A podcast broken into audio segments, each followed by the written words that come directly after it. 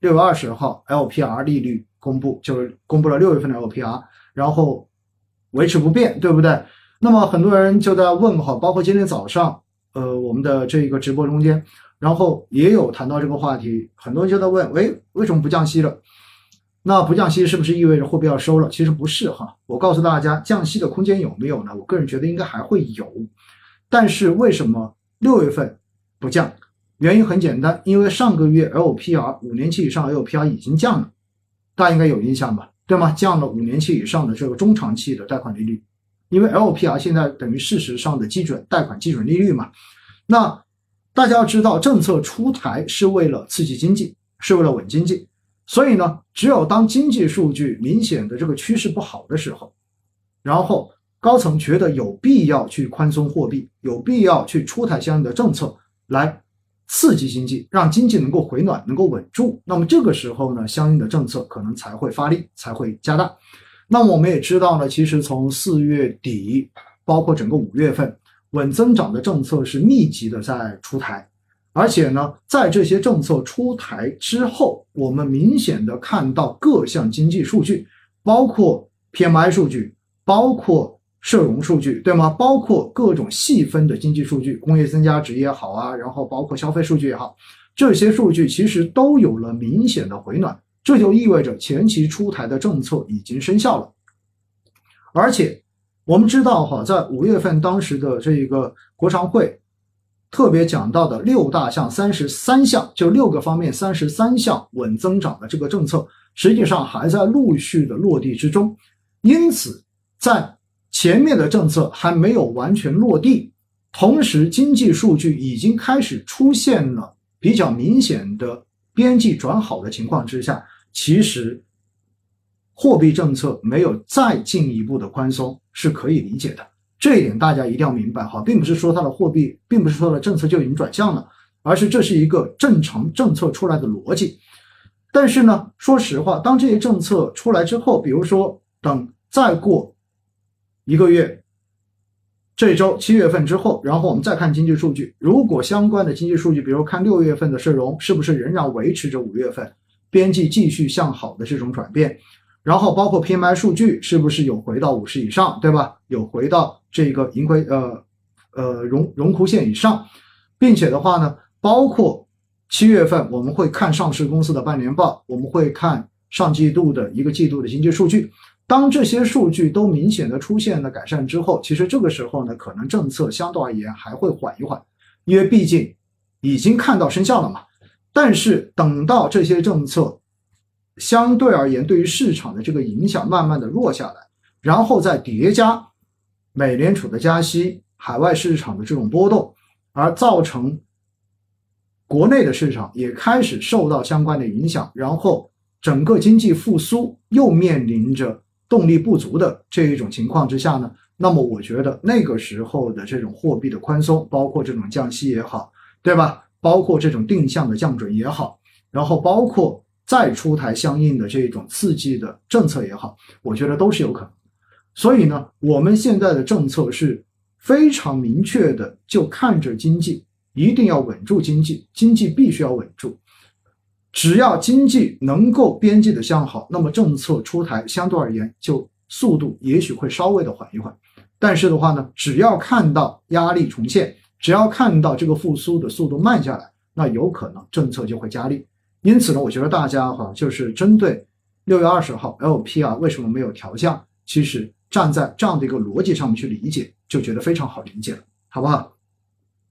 好了，这是第四个问题，哎，不错哈，讲到现在三十七分钟，把四个问题已经讲完了哈。我们讲第五个问题，关于 REITs，瑞慈基金哈，我们又看到呢，嗯，六月二十一号又有一支新的公布 REITs 发行，然后再次被抢购。那么这个抢购出来之后呢，我们看到哈，嗯，基本上配售比例又低于百分之三啊，百分之三点三，就截止到六月二十一号的一个下午的时候，那很多人哈就觉得，哎，瑞慈真香啊，这个东西不错。其实瑞慈在六月二十一号呢是国内首批九只公募瑞慈上市一周年的日子，而且呢上市一周年之后，他们其实就已经开始解禁了。就是部分的这一个限售的份额就迎来了解禁，那么这个解禁之后呢，其实一度哈大家都比较担心，就是会不会出现解禁之后的二级市场价格出现大的波动？因为我司就是我们公司也是首批瑞慈基金的这一个管理人，所以当时其实我们自己也比较的担心一点点，因为不知道市场会怎么样的变化。因为毕竟之前因为瑞慈是一个稀缺产品，在市场上面的数量比较少，因此呢，在二级市场上面相当受追捧。我们知道呢，任何的东西哈，只要在二级市场上面的供求不平衡，比如说想买的人特别多，而数量供给不多的话，那么。它就会推升二级市场的价格往上走得很，走得很多，会出现比较明显的这种溢价。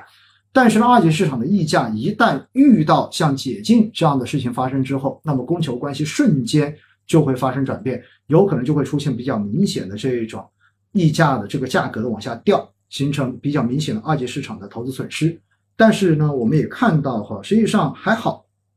还好。从六月二十一号来看的话呢，解禁日应该说走势算是波澜不惊，让大家都舒了一口气。那么当然呢，因为首次的这一个解禁哈，当时说预计解禁的规模呢，应该是一百一十二点一三亿元，然后占了首批九只公布 REITs 总市值的百分之三十一点四六，这个比例其实还是相当大的。但是呢，因为这些解禁的持有人基本上都是战略的这些投资者，所以相对而言呢。如果他们对于持有，然后对于这些资产本身长期的这个价值是认同的话，实际上呢，也并不会像普通之前上，就是大家买卖股票一样，对吧？经常会说到解禁潮一来，然后大家都会比较担心这个二级市场的价格稳定与否的问题。应该说，在瑞慈上面哈，它体现出了和普通的个股有一点点不同的这样子的属性。那么在这种情况之下呢，很多的个人投资者。总是会在问我说，到底瑞慈能不能买？我说瑞慈呢，大家要知道一点哈，它其实在成熟市场，就是在美国了，因为美国是瑞慈做的非常成熟的一个市场，基本上在成熟市场，瑞慈的收益是居于债券和股票之间的这样的一个收益，所以它有点像固收加。如果没有记错呢，当时统计过一个数据哈，美国的 REITs 产品在过去的这几十年的大概的平均收益，年化收益大概是百分之九点多，应该说还是不错的一个品种。而且呢，REITs 基金大家要知道一点，它的底层的这个资产，并不是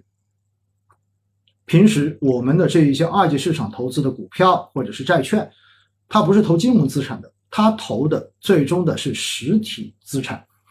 包括什么？包括大家现在在国内的公布瑞 s 看到的，包括产业园呐，包括高速公路的这种收费了，对不对？等等等等，它投的都是这些实体的基础设施项目，因此呢，它天然的和股票跟债券相关性是比较低的。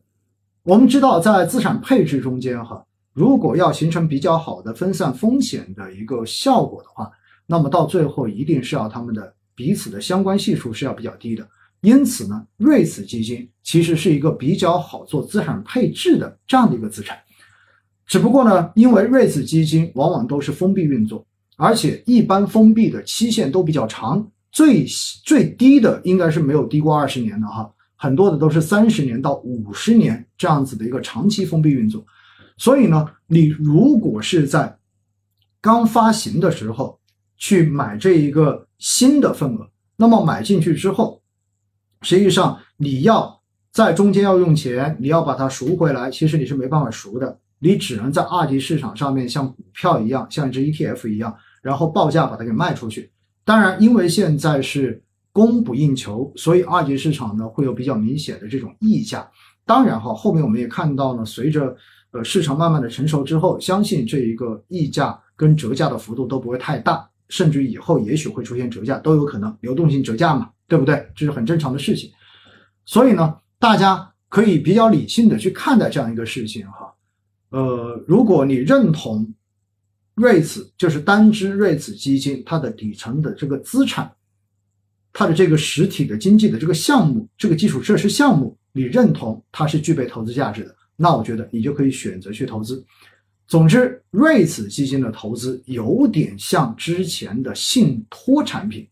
因为以前大家在银行去买信托，或者说在信托公司去买信托产品的时候呢，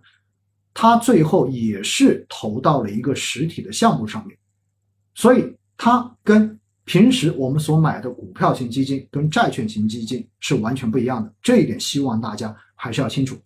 当然，瑞慈基金呢，其实拿在手里面主要是靠什么呢？主要还是靠分红，因为